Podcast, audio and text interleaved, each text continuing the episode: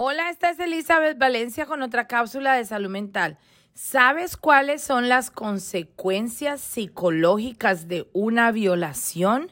Cuando tú sufres una violación, toda tu vida cambia y la de los que están a tu alrededor. Pero lo peor de todo es no saber afrontarla, llegando en ocasiones a culpabilizar a la misma víctima, aunque sea de manera inconsciente. Se piensa que la vestimenta fue provocativa o que estaba en un lugar inapropiado que le dio confianza al agresor o a la hora que no tenían que estar.